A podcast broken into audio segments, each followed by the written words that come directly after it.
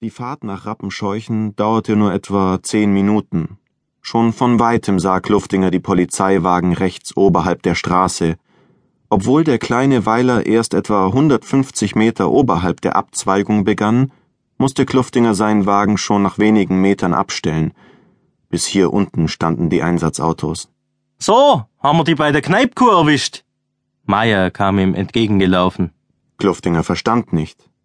Erst als er Meyers Blick an seinen Beinen entlang nach unten wandern sah, war ihm klar, was sein Kollege meinte. Er hatte seine Hose umgeschlagen, damit sie beim Abschöpfen des häuslichen Hochwassers nicht nass wurde. Das Wasser hatte sich aber doch einige Zentimeter nach oben gesogen. Mürrisch blickte er Meier an. Was gibt's denn? Schau's dir selbst an. Das Bauernhaus und die Ställe lagen links von Kluftinger, nach rechts öffnete sich der Hof auf eine Wiese, an die sich ein kleines Waldstück anschloss.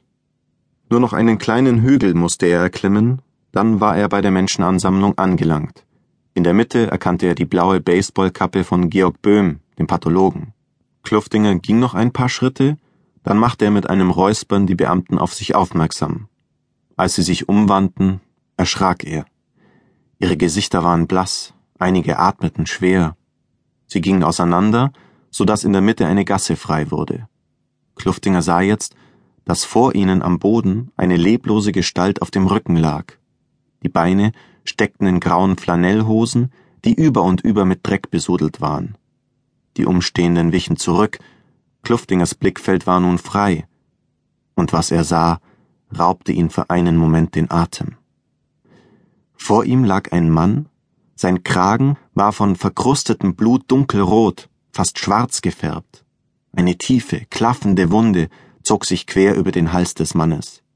Auf der Stirn klebte ebenfalls eingetrocknetes Blut. Doch das war es nicht, was den Kommissar und offenbar auch die anderen Kollegen so aus der Fassung brachte. Auf der Brust des Mannes lag, mit ausgebreiteten Flügeln, ein toter, pechschwarzer Vogel. Kluftinger wollte schlucken, doch sein Mund war zu trocken. Das Blut, Respekt. Wir haben wesentlich länger gebraucht, um uns von dem Anblick zu erholen. Georg Böhm war unbemerkt neben den Kommissar getreten. Wir meinen doch beide dasselbe, oder? Ja, das Blut. Wo ist das Blut? Wir haben nichts gefunden. Keinen Tropfen. Der Kommissar musterte den jungen Arzt.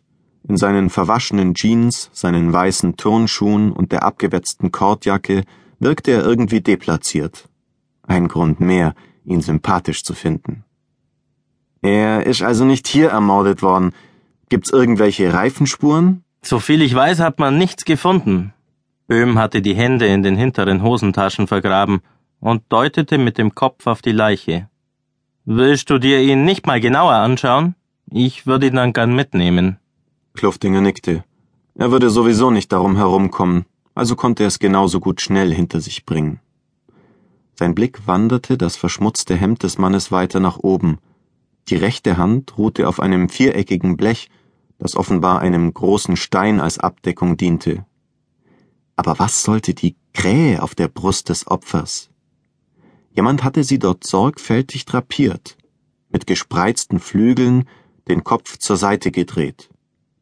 Er betrachtete nun die Halswunde, ein sauberer, tiefer Schnitt. Jemand musste ein scharfes Messer zur Hand gehabt haben. In den schütteren, dunklen Haaren klebte Dreck.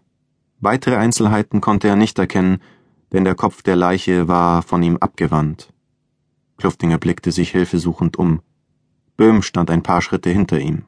Er verstand und nickte dem Kommissar zu. Mit einem Nicht erschrecken drehte er das Gesicht des Mannes nach oben. Der Kommissar erschrak dennoch. Das rechte Auge des Toten war nicht mehr vorhanden. Jedenfalls war das, was davon übrig war, als Auge kaum mehr zu identifizieren. Kluftinger wandte sich ab. Er stand auf und ging schnell ein paar Schritte in Richtung der Bäume. Er lehnte sich an einen Baum und atmete tief durch. Kannst ihn mitnehmen, sagte er zu Böhm. Als er sah, wie die Beamten den Vogel von der Brust des Toten hoben und ihn in einen Plastiksack steckten, stellten sich seine Nackenhaare auf. Er suchte nach Strobel, auf den wollte er jetzt auf gar keinen Fall verzichten. Er ließ seinen Blick so lange über das Gelände wandern, bis er den strohblonden